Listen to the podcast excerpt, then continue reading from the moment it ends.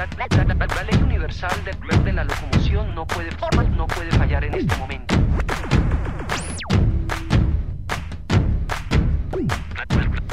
Aquí comienza Criterio Verde, un programa producido por el Centro de Desarrollo Criterio para Radio Nuevo Mundo. Criterio Verde.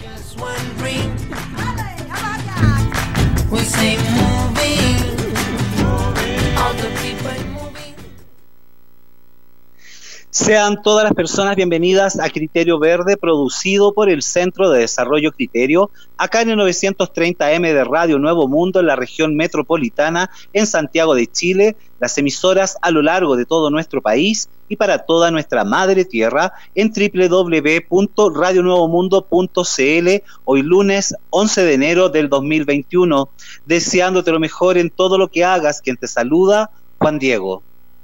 Por la orilla del río San Pedro de Atacama, Nazca, una perra joven corre a más de 40 kilómetros por hora, siguiendo a su amigo humano que va en camioneta. Este gran desierto alberga diversas e infinitas historias, bajo las estrellas, en la cima de los volcanes, en cada pequeño poblado, compartiendo el inmenso sol, el fuerte viento, con poca agua, intensas imágenes. La arqueología nos lleva a encontrar esas historias bajo vientos y arenas desde hace millones de años, comprender las antiguas vidas, cómo sobrevivieron en el desierto que alguna vez tuvo mucha agua.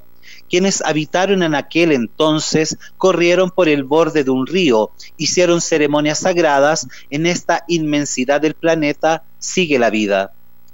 En las últimas décadas, San Pedro de Atacama ha tenido un gran crecimiento turístico.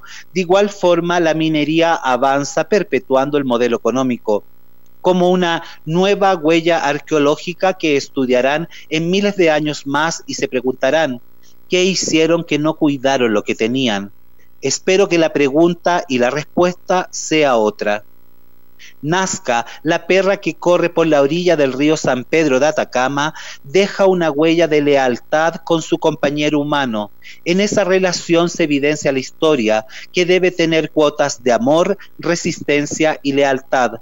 De alguna forma, esta mezcla de acciones deberá hacer crecer las fortalezas para que en San Pedro de Atacama las historias sigan resistiendo. Resistiré 2020.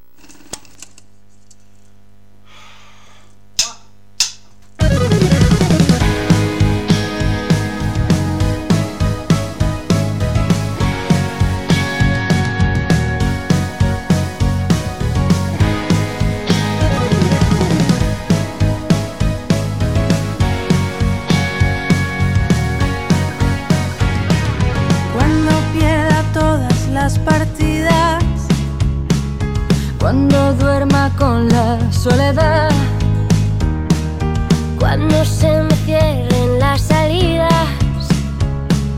y la noche no me deje en paz, cuando sienta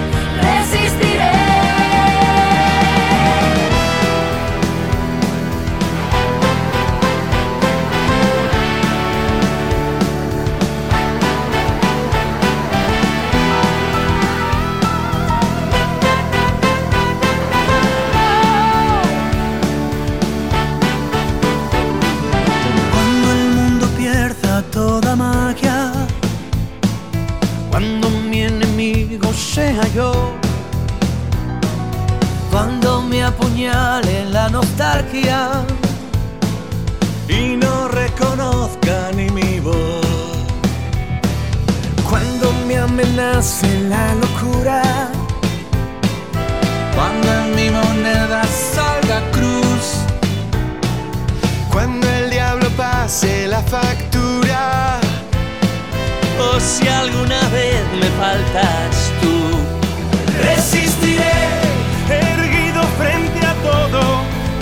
Me volveré de hierro para endurecer la piel. Y aunque los vientos de la vida soplen fuerte, Soy como el junco que se dobla pero siempre sigue en pie. resistiré para seguir viviendo. Soportaré jamás me rendiré. y aunque los sueños se me rompan en pedazos, Resistiré, resistiré.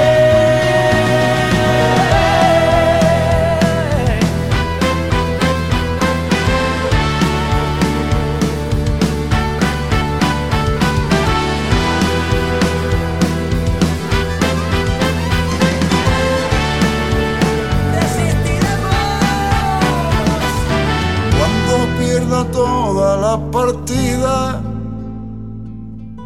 Cuando duerma con la soledad. Cuando se me cierre la salida y la noche no me deja en paz. Resistiré,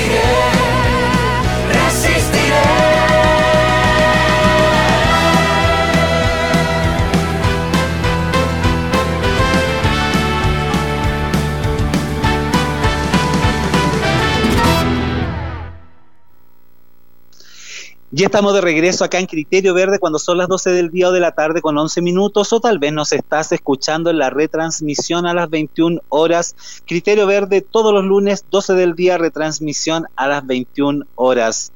Amigas y amigos, así es como estábamos contando la historia de esta perrita que nos asombró las, esta semana, la semana pasada, corriendo a más de 40 kilómetros por hora desde dónde, por dónde, a orillas del río San Pedro de Atacama, porque amigas y amigos, ¿dónde nos encontramos en Criterio Verde haciendo este programa en vivo?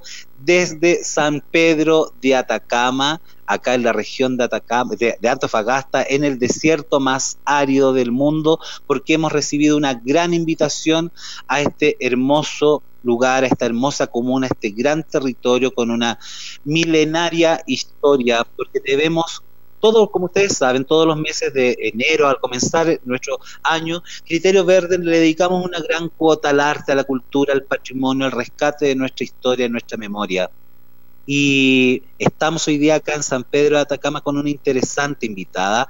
Ella es Ana María Barón, es arqueóloga de la Universidad de Chile, llegó a vivir a San Pedro de Atacama en 1980 siendo una recién joven titulada de arqueología. Ana María, te quiero agradecer enorme esta participación en Criterio Verde. ¿Cómo estás? Y bienvenida. Bueno, muchas gracias por la invitación, Juan Diego. Realmente de lo poco que hemos compartido desde ayer ha sido para mí una ventana a una nueva forma de comunicar lo que uno hace y de una manera tan directa y tan artística también. Así que agradezco yo la invitación tuya a este programa. Muchas gracias. Ana María, llegaste en 1980 siendo una joven arqueóloga, con miles de sueños, ideas, fuerza, con cinco lucas en el bolsillo, te quedaste. Llevas más de 40 años acá, vas a cumplir más de 40 años. ¿Cómo está la situación? Podría- podemos, eh, quiero invitarte a que nos lleves a este, a este recuento de esta situación eh, cultural, eh, etnográfica, patrimonial, arqueológica de lo que es este maravilloso San Pedro de Atacama, que estamos en un momento muy frágil a nivel planetario. ¿Cómo está la situación en San Pedro de Atacama? Ana María Barón. lamentablemente, y lo digo con muchas, mucho sentimiento y mucha pena, eh, es todo lo que es patrimonial, todo lo que es cultural, antiguo, ancestral, está en peligro de desaparecer. El gran punto fue la destrucción del Museo Arqueológico del Reverendo Padre Gustavo Lepello.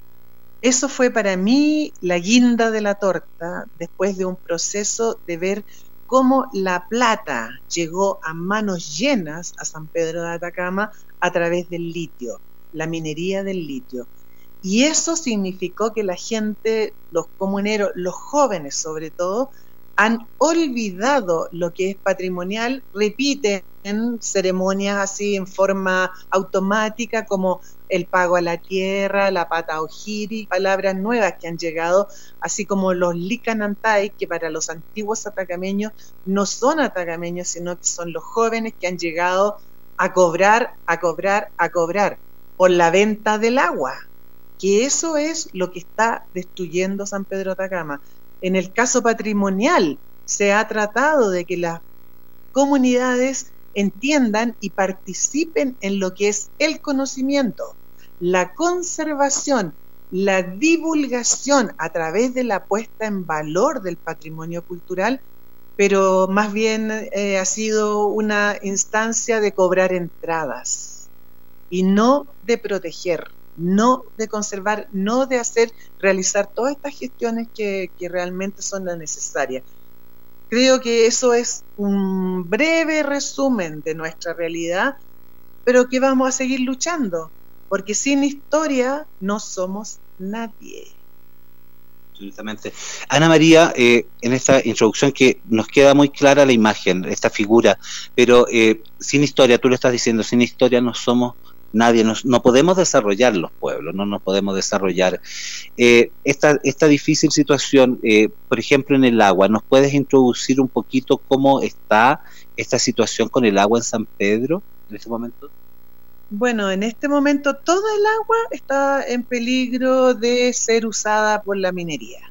El agua de los ríos, por ejemplo, está siendo canalizada en, el, en los valles en donde debiera ser una entrega total cuando viene la crecida para que se mantenga la flora, la fauna, la vida en, todas estas cuencas de los ríos de San Pedro. Curiosamente, y sin preguntarle a nadie, el Estado, a través de proyectos de emergencia que llama, está canalizando los ríos para llevarlos casi por un tubo hasta la minería del litio en el salar. Eso por un lado, las aguas del riego, que son tan importantes para la vida y que permitieron la vida en, el, en este oasis por miles de años, miles de años. El agua potable, que es fundamental, obviamente, sin agua no hay vida, que estaba administrada por una comunidad eh, que pertenece a San Pedro Atacama, que es la comunidad indígena de CAPRA, que, que significa una organización comunitaria de indígenas hoy día está en manos de grupos que solo ven cómo sacarle plata. Está en riesgo de desaparecer Capra porque la organización que la administra se la toman, se la toman como que fuera una empresa que no está pagando sueldo, cosas así, y resulta que no se preocupa de la mantención de la planta. Eh, tienen a punto de caer las torres que son las que perforan los pozos que dan agua a San Pedro Atacama organización sin ninguna visión de futuro. Solo hoy día sacar plata, sacar plata, sacar plata. A punto de quebrar. El tema del agua del salar. El agua del salar es vida, ha sido vida por millones de años. No estamos hablando de miles, millones de años. Ahí hay elementos científicos que nos hablan del origen de la vida en el planeta y resulta que aquí los que extraen el litio, que bien sabemos que el Estado chileno y la gente ciegamente ha autorizado la extracción de litio secando las lagunas del litio. Y eso nadie lo para. Que quien pudiera hacerlo serían las comunidades hoy día que se autorreconocen como los cuidadores del salar y sin embargo hay precios ahí de mucha plata, millones de dólares que les pagan a las comunidades por hacerse los lesos. Y esa es la verdad. Yo lo digo con todas sus letras, porque también se los digo a ellos en su cara. Eso no puede ser. Si el litio es importante, es verdad, es una energía actual que viene desde hace, cuando yo era alcaldesa, en esos años el litio nos dejaba con el señor Ponce Lerú a la municipalidad de San Pedro de Atacama, nos dejaba 30 mil pesos al año de pago de patente. Y como alcaldesa en esos años yo pregunté en una reunión ampliada que hubo con intendentes, concejales, consejeros, y todo en San Pedro de Cama, ¿alguien me puede decir dónde pagan impuestos esta empresa del litio? Porque aquí nos deja 30 mil pesos.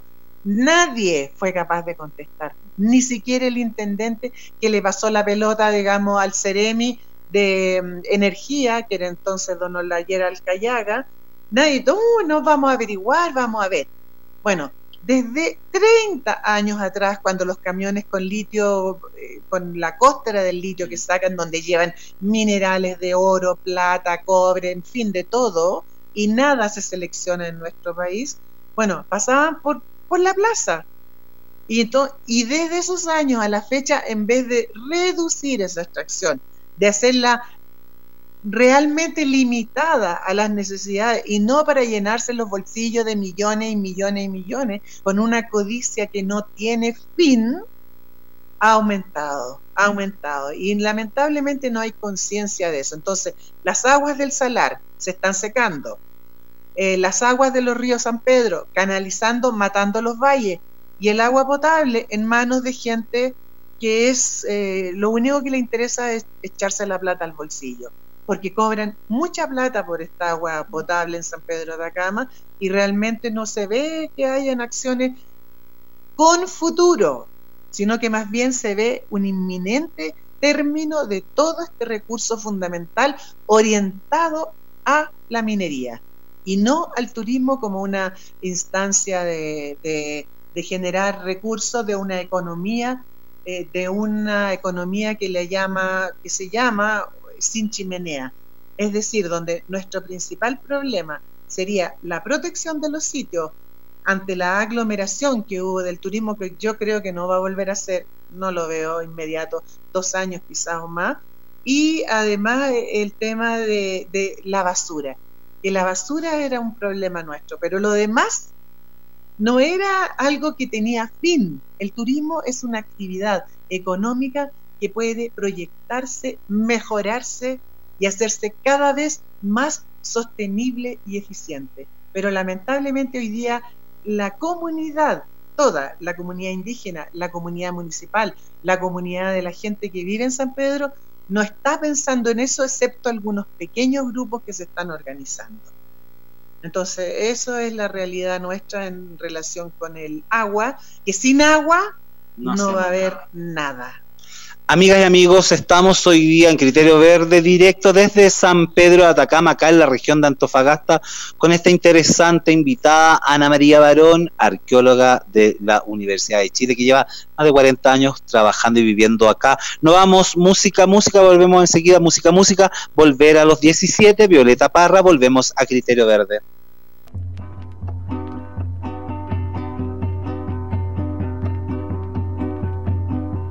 Volver a los 17 después de vivir un siglo es como descifrar signos sin ser sabio competente volver a ser de repente tan frágil como un segundo.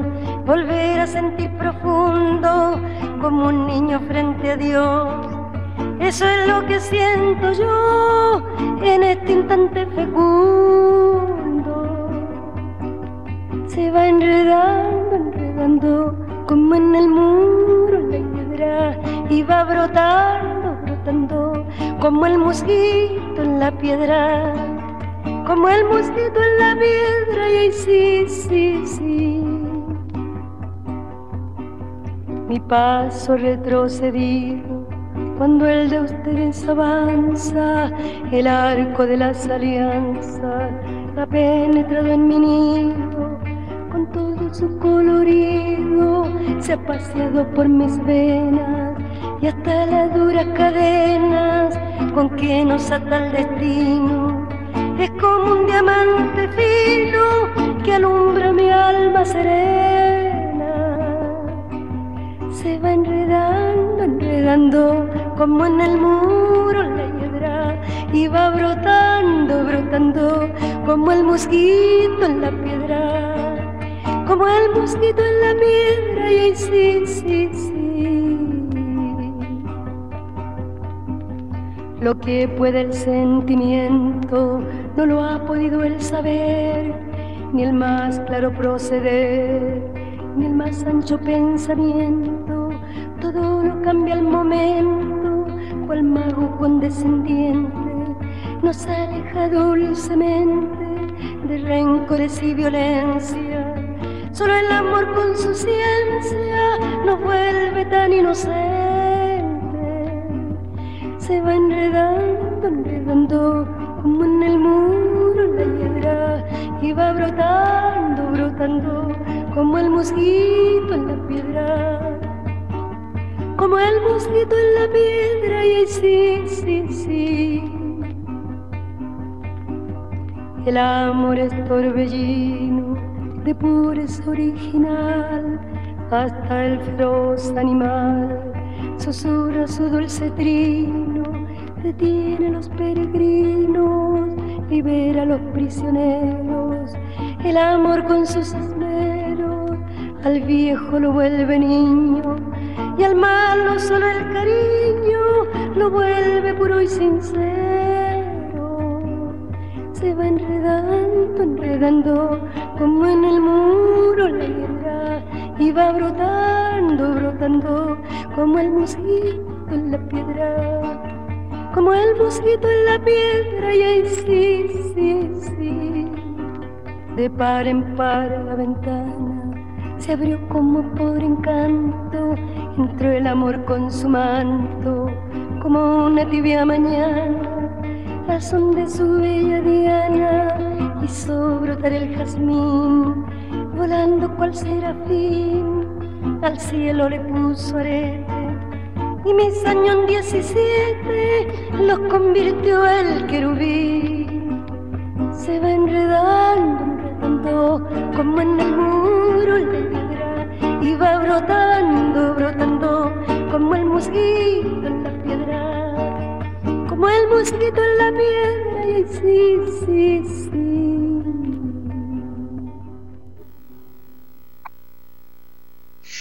Y estamos de regreso acá en Criterio Verde, escuchando a nuestra querida Violeta Parra, este Volver a los 17, canción seleccionada por nuestra entrevistada de hoy, Ana María Barón, arqueóloga de la Universidad de Chile, lleva más de 40 años viviendo acá. Ana María, ¿por qué elegiste eh, compartir el Volver a los 17 de Violeta? Eh, es una de las más bellas canciones que me, gusta de, las canciones del mundo. Desde niña, desde adolescente, yo elegí esa canción y gracias a la vida también de Violeta, por todo lo que dice, por toda la manera como la canta, el sentimiento, el, el poema, el poema que hay en sus letras. Eh, por eso siempre la Violeta me va a acompañar y la admiro y, sé lo difícil que fue su vida, entonces creo que es un, un ejemplo de mujer. Y tú eres una gran mujer que ha excavado bajo las arenas, bajo encontrando estas historias. Eres arqueóloga y me gustaría que fuéramos un poquito en eso, eh, en este patrimonio arqueológico, histórico que es eh, San Pedro de Atacama. Muchas veces las personas vienen en estos últimos años, como comentábamos en la editorial, creció mucho el turismo y llegaron a tener miles de turistas día a día. Eh, mucha gente tomando fotos, yendo al geyser del Tato, subiendo un volcán, en fin. Pero hay un patrimonio arqueológico en San Pedro de Atacama que es gigante y me gustaría que nos pudieras comentar un poquito y que a veces, muchas, muchas veces las personas cuando andamos de viaje logramos ver un huesito, una cosa, una estructura, una vasija, una cerámica y a veces sacamos la foto para decir que estamos ahí, pero hay un significante muy grande detrás y tú como arqueóloga Cuéntanos un poquito, llévanos por ese, ese camino arqueológico, Ana María. Bueno, la arqueología para mí es un sueño de niña, desde muy niña en el colegio, cuando yo era muy buena para leer y me encantaban los libros de aventuras y de encontrar las ciudades escondidas y de andar en espacios de la tierra donde nadie hubiese caminado antes de mi generación hoy día, porque la idea es encontrar los pasos de aquellos que caminaron en la tierra y poblaron la tierra teniendo un origen en África. Y eso lo fui aprendiendo con el tiempo. Ahora, llegar a la arqueología fue para mí un gran desafío, porque mi padre, que era abogado, mi mamá profesora, ella siempre me apoyó, pero mi papá se opuso, se opuso a que la arqueología, porque en aquellos años, cuando yo me titulé, siendo la tercera arqueóloga titulada en mi país, eh, no había trabajo, no había trabajo como arqueólogo porque había que esperar que se muriera el director de un museo y su ayudante para poder acceder a un puesto de trabajo o un, o un profesor de la universidad. Todo era muy, muy difícil en aquellos años. Entonces mi padre no quería que estudiara yo esa carrera, pero yo luché, luché, luché. Estudié primero agronomía cuando salí del, del liceo, porque no existía la carrera de arqueología en Chile el año 66 cuando salí yo. Y, resulta que posteriormente, cuando se formó la carrera de arqueología en, la Universidad de Chile, me avisó una tía para que yo pudiese cambiarme de agronomía a arqueología, que me sirvieron los dos años que aprobé de agronomía en la Universidad de Chile también, que son una base gigante para las ciencias de la vida, como le llaman los franceses en, realidad en arqueología, tú tienes que abarcar todos los ámbitos del conocimiento de la vida, del universo, de la tierra, de la biología, de la antropología, etc. Cuando llegué a San Pedro de Atacama, ese sueño se vio como una realidad que aparecía en la superficie de la tierra en todos lados. Sitios arqueológicos maravillosamente bien conservados de todas las épocas de la historia de la humanidad. Y allí es cuando conocí al padre Lepech y su museo, que fue para mí una motivación. Y afortunadamente, cuando nos conocimos una sola vez, cuando yo vine como estudiante con un equipo de la universidad al norte a trabajar en Toconce, pasamos por San Pedro Atacama y tuvimos la suerte de que él nos dejara ver su museo, porque odiaba a los arqueólogos, por motivo muy, muy claro. En realidad, a él le hicieron la guerra, lo acusaban de que no era arqueólogo y de que no sabía nada, pero era el sabio más grande que ha tenido este país, este país, Chile, Chile con los arqueólogos y además que ha tenido San Pedro de Atacama. Al formar ese museo para mí fue una tremenda motivación y aprender la forma como él mostró la historia de la cultura de Atacama en el desierto más árido del planeta. Y él me invitó a venir a trabajar acá, pero yo primero fui a vivir a Caspana, dos años, un pueblito indígena a 3.500 metros de altura, en la provincia de Loa también, con mi hija chica en aquellos años que llegué sin nada de plata en aquel entonces, nada, una mochila, un saco de dormir, a vivir en una casita indígena de origen inca, inca total, las callecitas de piedra labradas por los incas en el periodo inca, y mi hija tenía siete años y estudiaba en la escuela básica, y yo trabajaba el cementerio Los Abuelos, del cual salió mi tesis de arqueóloga a fines del 79, y también el primer museo de sitio que significó la identidad de ese pueblo de Caspana con los ancestros, con su pasado, con su cultura ancestral. Bueno, y de ahí llegar a, vivir, llegar a vivir a San Pedro y empezar a recorrer la mayor cantidad de sitios posibles de lo que el padre había descubierto y publicado. Y ahí fue cuando conocí la aldea de Tulor, que es el sitio neolítico mejor conservado del planeta. Cuéntanos un poco de eso. ¿Qué es lo que es la aldea de Tulor y qué es lo que es este sitio? ¿Por qué está tan bien conservado a nivel mundial? Cuéntanos. ¿Por qué se conserva todo en San Pedro de Atacama tan bien? que nos permite reconocer la historia de la humanidad, porque todo llegó acá. Todo llegó caminando o por barco, como los chinchorros en Arica, mm. en Iquique, en Perú. Todo llegó o por el mar, navegando en sus pequeños faluchos, o caminando, atravesando el estrecho de Bering, detrás de los animales para alimentarnos como seres cazadores y recolectores que fuimos desde hace millones de años, cuando salimos de África. Ahora, ¿cómo llegué a la aldea de Tulor, que fue mi primer trabajo acá en San Pedro Atacama? Porque yo llegué titulada después de hacer mi tesis en Caspana, de haber dejado ese museo de sitio, y afortunadamente me contrató la Universidad del Norte como arqueóloga del museo. El padre Leper murió en mayo, ya no estaba en el museo, pero fui yo la que se encargó de recibir prácticamente todas sus cosas personales, su casa que tenía en la parroquia y reconstruimos la sala que era su, casa en el museo. Y ahí empecé a recorrer sitios. Yo quería excavar, porque arqueóloga, obviamente que uno quiere excavar, encontrar las huellas de la vida en, bajo la tierra, que es lo que, que es lo que nos dejó la historia en la tierra.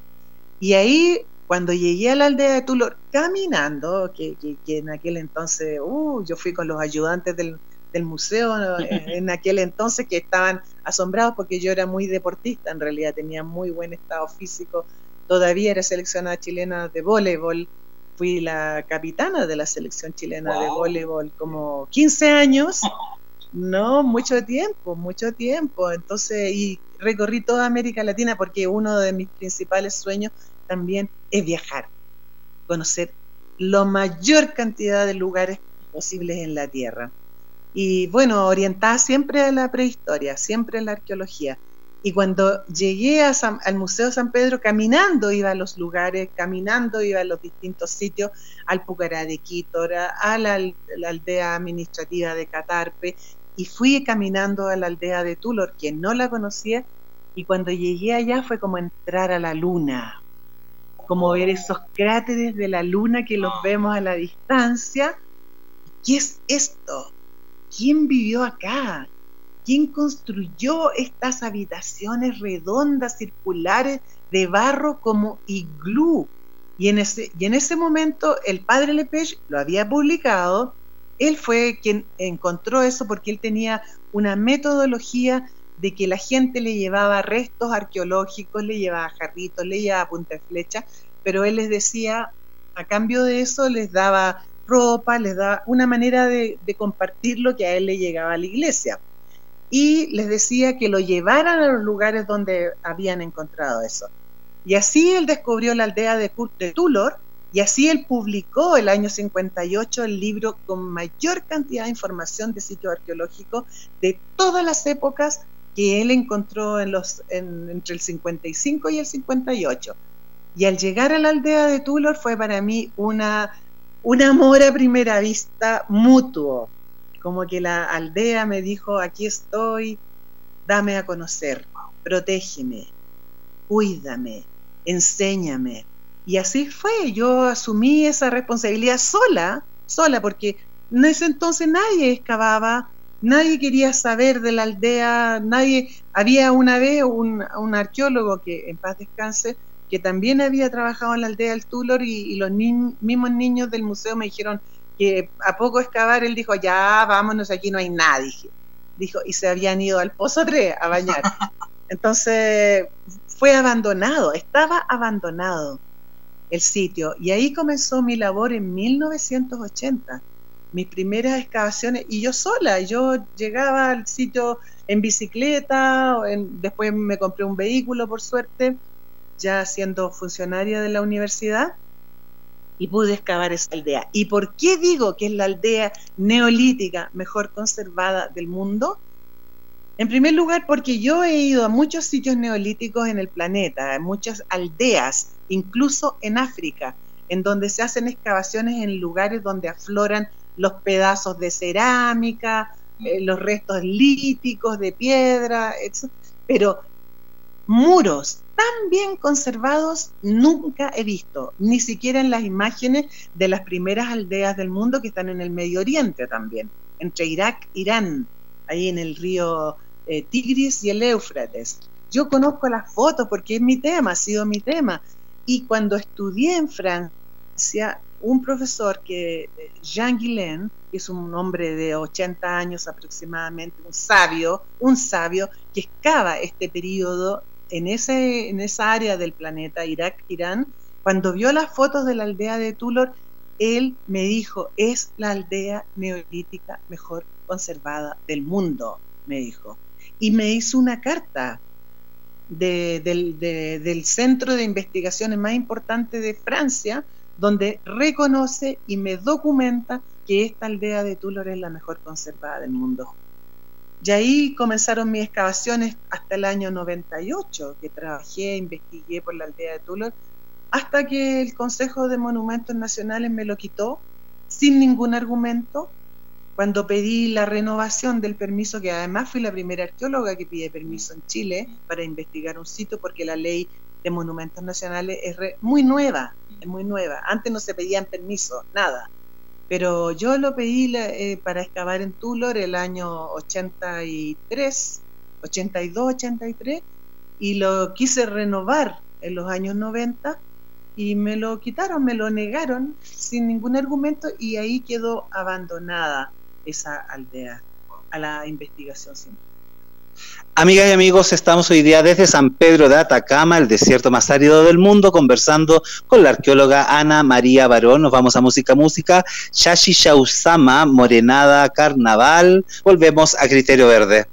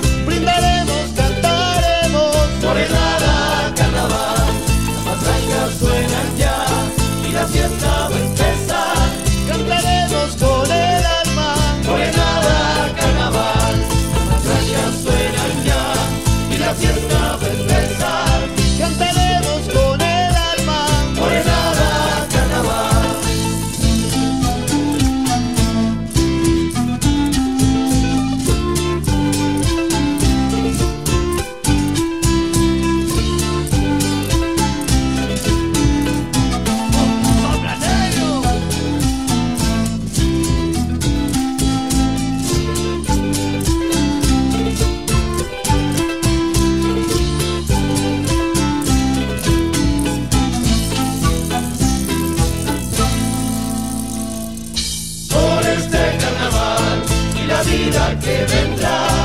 Daremos, cantaremos, por morenada, carnaval, salud por este carnaval y la vida que vendrá. Brindaremos, cantaremos, por morenada, carnaval, las masacas suenan ya y la fiesta va a empezar. Cantaremos con el alma, por morenada, carnaval, las masacas suenan ya y la fiesta va a empezar.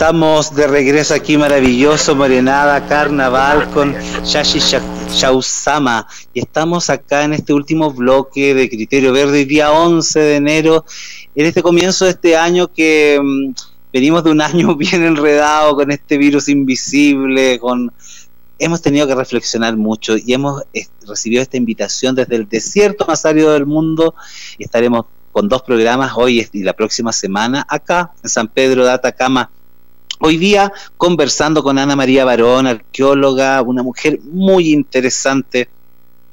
Ana María, se pasa tan rápido el programa en radio que hay tantas, siempre tantos temas por, por hablar.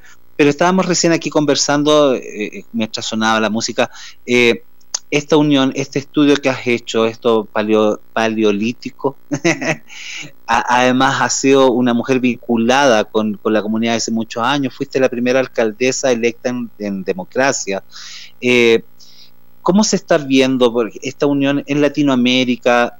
Mira, hace mucho tiempo nosotros en Criterio Verde eh, hemos estado apoyando y seguimos los casos de diferentes zonas de nuestro país mal llamadas las zonas de sacrificio, y a la vez son tan importantes como eh, Quintero Buchuncaví, como Aysén, lo que pasa en Chiloé, lo que está sucediendo en Putaendo.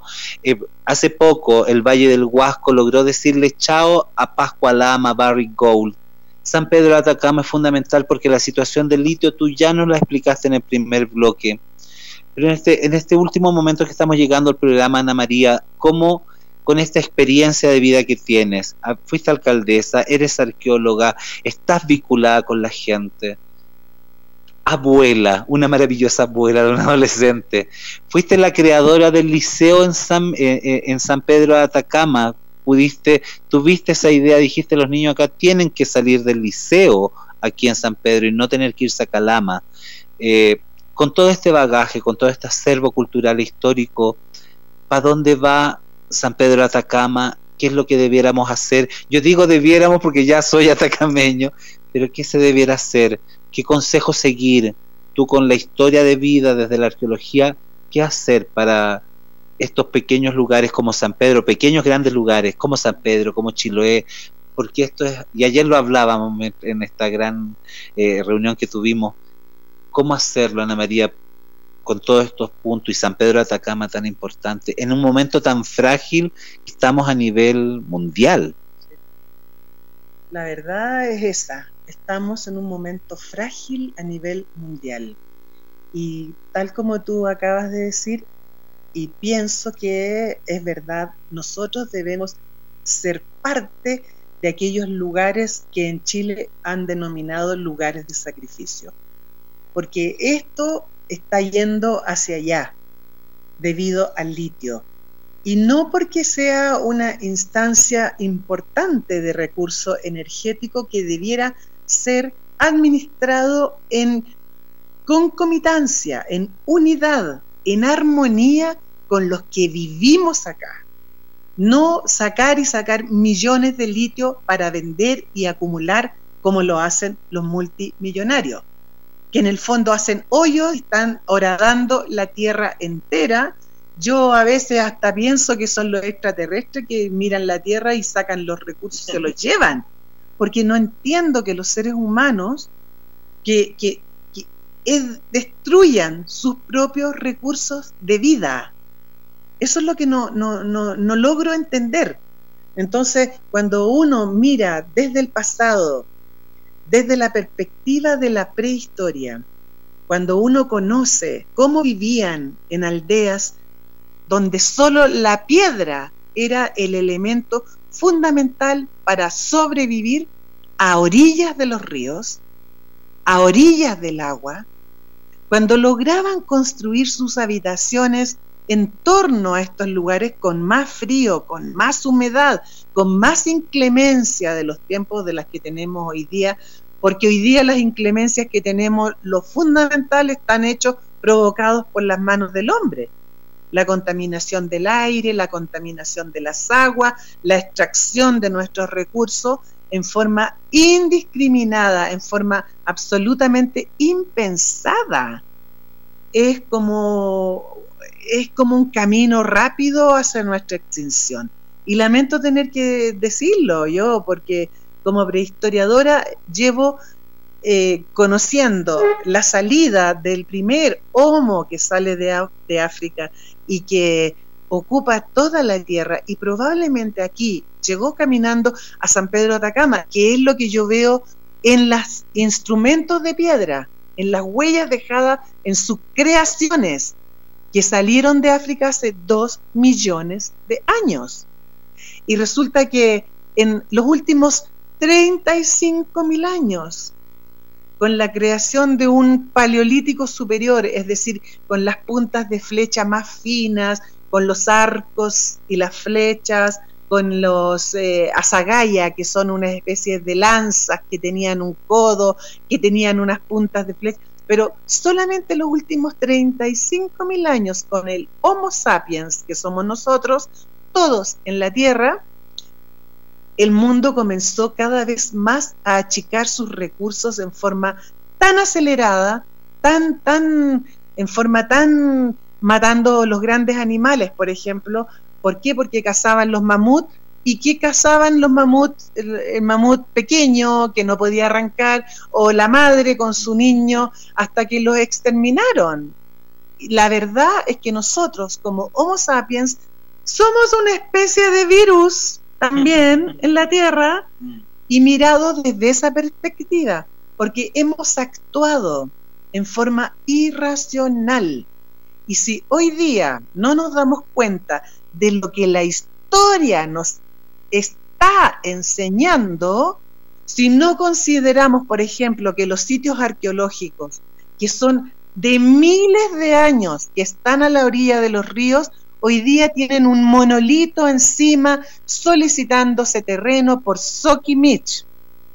Y tiene todas estas aldeas más antiguas de la tierra que se conservan, porque así como se conservó la aldea de Tulor del periodo neolítico, están estas aldeas paleolíticas, donde solo la piedra, el hueso y las ramas, pero que desaparecen como materia orgánica por los miles de años que tienen, se conservan. Y resulta que va a ser la minería como un elemento fundamental para generar plata, que yo creo que eso es el elemento que no permite pensar que simplemente eh, trae como una enfermedad y disculpen que lo piense así, yo o sea, la verdad es que yo sé que la plata es necesaria para vivir, nadie vive sin plata, el monito no baila sin mm. plata y toda la cuestión que, que sabemos que es necesario, pero ¿por qué no racionalizar y yo creo que ahí es donde le vemos la parte positiva a este famoso virus que nos ha obligado a pensar, a repensar nuestra realidad, a limitar nuestras aspiraciones de grandeza, que era como, como un algo sin, sin, eh, sin basticar, por decirlo así. Es algo que simplemente pasaba. Y la historia, la prehistoria, nos enseñan que miles de años atrás vivíamos en armonía con la naturaleza. Y eso es lo que yo he recuperado acá, lo que yo he aprendido en San Pedro de Atacama, desde que llegué a vivir a la montaña, desde que he conocido los santuarios de altura donde los incas hacían sus grandes ceremonias para conectarse con el más allá, con lo desconocido, con aquello que es la conciencia de tratar de entender por qué estamos acá. Saber que somos los únicos seres vivos del universo que conocemos hasta ahora, que tenemos conocimiento de que nacemos y de que morimos. Esa, esa realidad todavía, todavía no tiene una explicación de hacia dónde vamos y cómo, cómo organizar esta trascendencia de nuestra inteligencia como vida que nació en este pequeño planeta azul. Eso es lo que yo creo que todavía no te puedo responder cómo lo hacemos, pero yo creo que sí es importante la conservación, la investigación de nuestra historia, porque ahí es donde vamos a encontrar la clave de por qué estamos acá. No, no, no la vamos a encontrar, yo por lo menos creo de que no la vamos a encontrar en los libros, ni en la Biblia, ni, ni, no, sino que es nuestra experiencia, nuestro conocimiento de lo que ha sido nuestro paso por la tierra, lo que nos va a llevar de alguna manera con todo lo que está ocurriendo, con todo lo que está ocurriendo, a un equilibrio, porque eso es lo que no tenemos. No tenemos un equilibrio entre nosotros, los humanos, y nuestra capacidad de extracción, de creación, de adaptación, todavía no tenemos equilibrio con la naturaleza. Y si exterminamos la naturaleza, obviamente no tenemos futuro. Querida Ana María Barón, te quiero agradecer enorme esta confianza y eh, poder participar en Criterio Verde. Se nos acaba el tiempo. Quedan muchos temas eh, estaremos en contacto, te haremos una nueva invitación y agradecer, agradecer que nos has contado un poquito este trozo de historia, quedan muchas cosas pendientes y hay que hacer un largo trabajo de conciencia, de educación, de fortalecer esa red humana sensible, como tú alguna vez nos dijiste ya que cuando subías al volcán Lascar a más de 5.000 metros de altura, hay, el Licancabur, perdón, eh, y ahí está eh, esa potencia divina al ver el valle eh, y San Pedro Atacama abajo y estar eh, en esa con esa fuerza, en esa conexión. Simplemente te quiero agradecer y porque desde allá arriba, desde el Lincoln Cabur, se puede aprender a volar. Learning to Fly, nos encontramos la próxima semana acá en Criterio Verde. Quien te saludó y saludará siempre, Juan Diego. Adiós.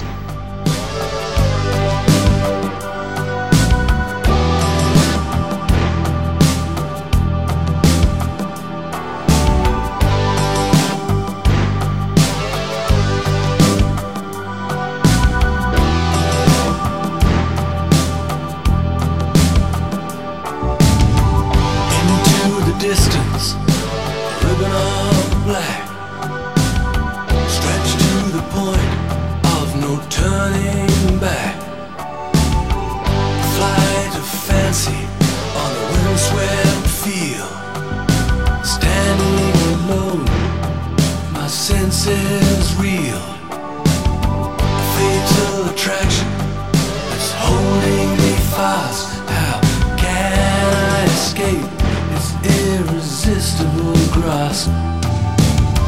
Can't keep my eyes from the circling sky.